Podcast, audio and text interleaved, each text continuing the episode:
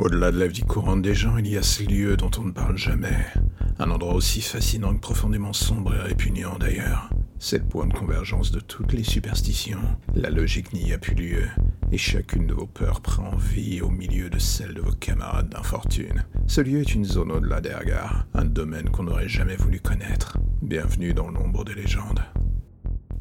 Il y a une question que je continue de me poser sur le petit milieu des podcasts Creepypasta Co en France. Comment est-ce que les gens qui l'alimentent bossent de leur côté? Je pense que tout le monde gravite au moins une fois dans les subreddits pour chercher des idées. C'est classique et pas inutile vu que cela permet parfois de trouver des thématiques auxquelles on ne pense pas toujours. Mais une fois seul devant sa feuille blanche, le challenge est de réussir à agencer la chose. Et oui. Et là, je me dis que, tout comme moi, mes frères d'armes du micro doivent, je n'en doute pas un instant, galérer. Et pas qu'un peu. Est-ce que l'on va se mettre à traduire des histoires, prendre le risque d'en créer tellement de choix et tant de possibilités de se planter? Créer un sentiment de peur ou de malaise en emmenant l'auditeur dans un univers pour le moins factice n'est jamais simple. On ne connaît pas bien ce fameux auditeur en fait. On n'a pas la moindre idée de ce qui lui fait peur, ce qui lui fait flipper au plus profond de son être. Alors du coup, on cherche, on tâtonne et on se plante, surtout, c'est classique. Mais parfois, on touche au bon endroit. Le point G de la flip universelle qui va se répandre comme une traînée de poudre. Faire peur de manière universelle. C'est un peu le Saint Graal. Ou à défaut, créer un malaise est un challenge intéressant. Et d'une certaine manière, faire un podcast de fiction audio dans ce domaine, c'est dans le fond être un peu un maître de jeu pour une soirée de jeu de rôle, comme à l'époque.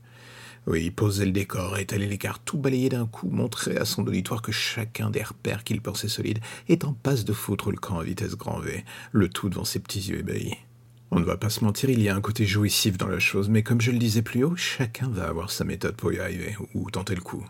Moi, j'avoue que je n'ai pas vraiment de recette miracle. La plupart du temps, je me pose devant ma feuille et j'écris au fur et à mesure de mes envies du moment.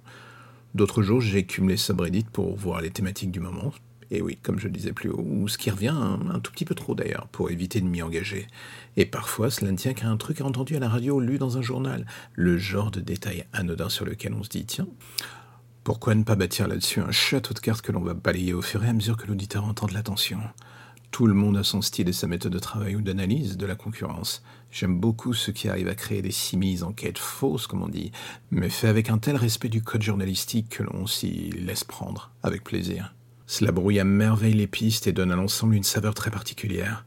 C'est casse-gueule, mais quand cela marche, on rentre dans une autre ligue. Maintenant, est-ce que cela suffit à satisfaire le public? Je ne sais pas. Moi, dans mon coin, avec mes envies de série audio ou de one-shot, je suis une sorte de schizophrène créatif.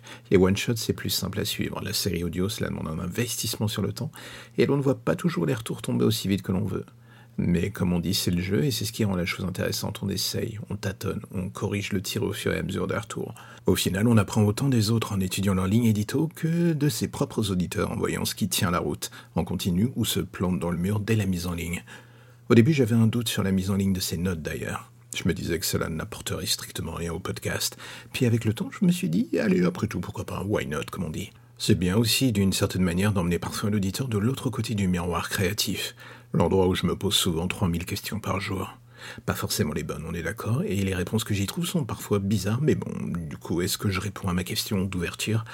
C'est une espèce de serpent créatif, intellectuel et tout ce que tu veux qui se mord la queue Et j'ai envie de dire, euh, pas vraiment, vu que comme d'habitude je m'égare. J'ai envie de dire non, non, non, et encore non.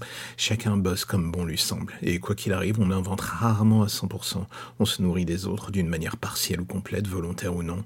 L'important, c'est au final de savoir digérer ses influences, les cracher d'une manière sexy un petit peu novatrice, juste un minimum syndical, et pas comme un bébé vomissant au visage de ses parents. C'est mieux. Mais bon, on m'a toujours dit que j'étais un sale gosse, donc bon, je fais avec. Et voilà, c'est la fin de l'épisode du jour. On se retrouve en ligne chaque mardi et vendredi sur toutes les plateformes classiques, que ce soit Apple, Deezer ou Spotify. Et si par hasard vous aimez ce podcast, j'ai envie de dire si, et seulement si. Mais bon, ça serait cool quand même. N'hésitez pas à le partager ou à venir en parler directement avec moi sur Twitter. Vous avez toutes les informations en bas dans la description. Je ne mords pas et je réponds assez souvent aux gens. Mais en attendant la prochaine mise en ligne, n'oubliez pas que si par le plus pur des hasards vous entendez un bruit étrange dans la nuit ou quelque chose qui semble gratter sous votre lit après avoir écouté un de mes podcasts, bah sincèrement, va falloir penser à déménager parce que là, c'est limite un peu flippant, mec.